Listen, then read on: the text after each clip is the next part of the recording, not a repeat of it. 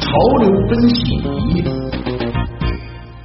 那视线转向美国，转向篮球赛场。嗯北京时间六月十七号的上午，NBA 总决赛第六战在克利夫兰速贷中心打响了。最终呢，勇士在客场一百零五比九十七取得胜利，以总比分四比二击败骑士，时隔四十年后再度问鼎总冠军。而勇士队的小将。伊戈达拉呢，也是凭借着在攻防两端给予球队的巨大贡献，成为总决赛最有价值球员。嗯，相信很多球迷朋友在今天上午都关注了这场比赛啊。那么有关比赛的情况呢，我们马上就要来连线五星体育广播的记者家园，一起来聊一聊勇士时隔四十年后再度问鼎总冠军啊。呃，家园您好，刚才我们也说到了，这是勇士时隔四十年再次获得了总冠军，应该说对于勇士是一件意义非凡的事情啊。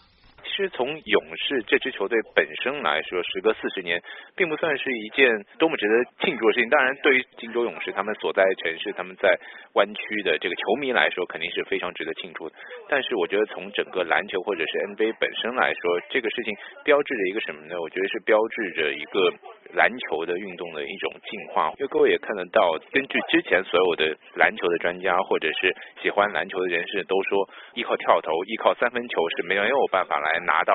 这个 NBA 的总冠军的。但是事实上，今年勇士队给了我们这样一个例子，也就是他们依靠投篮拿到了总冠军。但事实上，他不是单单的依靠投篮，他是用一种更加快速和灵动的篮球的理念，在颠覆我们原本对于篮球的原来的一种认识。曾经我们可能觉得篮球应该是更多打到内线去，更接近篮筐的时候，能够有更高的命中率，这样球队就能够能够拿到冠军。但是随着这个 NBA 包括世界篮坛这样优秀的中锋，他其实是越来越少。所以说，我觉得这也可能是一个顺应时代的一个潮流，有更多的灵活性的内线球员出现，成为了一个全民运动战的这样的一支球队。嗯，我们也注意到说，呃，获得总决赛 MVP，也就是最有价值球员的这个伊戈达拉，他之前的呼声并没有很高，甚至也没有很多的关注。他最终夺奖是不是也有着一些特殊的意义呢？我觉得这个可能代表着是 NBA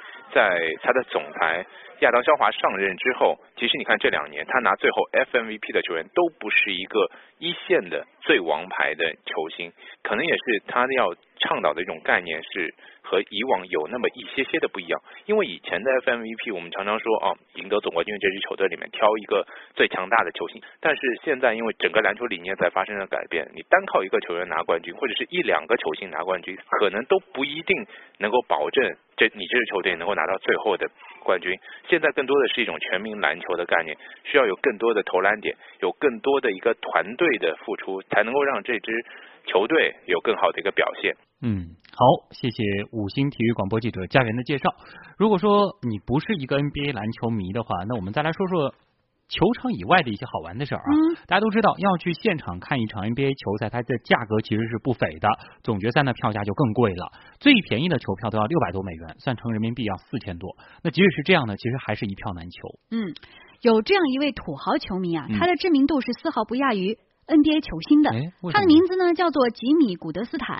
为什么这位土豪球迷这么有名呢？因为他是 NBA 历史上到现在呃为止呢是看比赛最多的一位球迷了，哦而且他都是自己自费观看比赛的，嗯大部分时间呢他都是坐在场边席。这可贵了。啊，对啊，包括张伯伦啦、奥拉朱旺啊、奥尼尔啊，还有罗德曼等等篮坛巨星啊，都曾经是这一位土豪球迷 吉米·古德斯坦的好朋友呢。嗯这位老先生呢，他是常年混迹好莱坞啊，啊热衷于到 NBA 的各个球馆看球，数十年不变的穿着颜色夸张的套装，戴着复古的帽子，即便是年事已高，但仍然总以嬉皮士的造型现身。哎，估计他在球场是非常显眼的。对，古德斯坦曾经表示自己是十岁开始就在看 NBA 比赛了哇啊，非常的痴迷啊，是个铁杆粉丝。至今呢，他已经在现场看了超过两千场比赛了。NBA 官方也为他所出席过的总决赛做出了书面统计，从一九五七年到二零一五年，这一位铁杆的球迷呢，呃，一共是到现场看了一百九十七场总决赛，而且呢，全是坐在场边席位。他付过的最便宜的场边票价是二十五美元，那是在一九五七年。而今年的总决赛，他的场边座位的票价达到了一九五七年的四百八十倍。嗯大家掏出计算器可以算一下。从一九九二年到一九九八年，关于火箭和公牛的总决赛，他是一场都没有落下。更厉害的是，从二零零零年到现在的总决赛，他竟然是保持了全勤，也是见证了所有总冠军的诞生啊！嗯，真的是最敬业、最土豪的一位球迷了，而且我觉得他做事很有毅力啊，嗯看球都一场不落。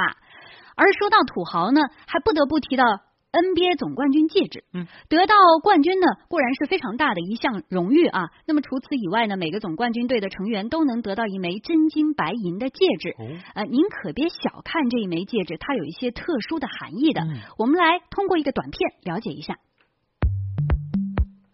这个戒指可不是批量生产的，每一款 NBA 总冠军戒指都要经过七十五到一百人的手工劳动，而每个制作过程所耗费的时间平均需要十周左右。虽然戒指装饰并不是非常豪华，但是每届总冠军戒指都各有特色，人性化的设计使它具有极大的收藏和纪念价值。总冠军队的队员，不论主力还是替补或者教练，人人有份。通常戒指上有获得总冠军的年份、球队的名称，每个球员的戒指上也刻有自己的名字，有的还会刻上常规赛、季后赛成绩等等夺冠赛季值得纪念的信息。还有种总冠军戒指上面是不刻名字的，这是给长期不上场的替补球员的。在我国 CBA 联赛也有了属于自己的总冠军戒指。CBA 的总冠军戒指使用的是十八 K 金和黄金，而且戒指上镶着总重约五克拉的一百二十二颗钻石，使得这枚戒指在物质价值上竟然超过了 NBA 总冠军的戒指。好啊，这两个话题聊到这儿，我们也来听听看网友的声音。乐琪，嗯，好的。浦东加菲猫啊，他是这个骑士的球迷啊，他说骑士詹詹姆斯啊虽败犹荣。嗯嗯，江湖枪王说这个球票这么贵，球赛看不起，只能在电视上看看了。嗯嗯，还有网友说了，希望中国队加油，不知道中国队多少年能够拿一个总冠军呢？嗯，还有我们今天也说到了，我们今天的这个互动异常的热烈，现在已经近三百楼了哈。嗯那我们今天呢会有一个特殊的福利，就是和网易考拉海购共同为参与互动的听众朋友们送出这个各种现金的这个抵用券的大奖啊。是嗯，我们先来公布几位吧，很多网友等的比较久了嗯。一百零九楼恭喜 HD Cat，嗯一百三十九楼恭喜涛涛，这两位呢是获得了价值三百元的这个抵用券。嗯，刚才也介绍过了，只要你下载这个考拉海购的 APP，然后把你想买的东西私信给我们，我们就会为你买单了。是。这是真的是你下单，我们买单啊！那今天在八点五十七分，有朋友在问我们说是有一个秒杀八五七的活动，对。依然是在这个直播贴下发帖，因为大家这可能在客户端是看不到，我们这儿是能够看到精确的大家发帖的时间的，我们是会找和八点五十七分零零秒这个时间点最近的那个帖子，送出今天的神秘大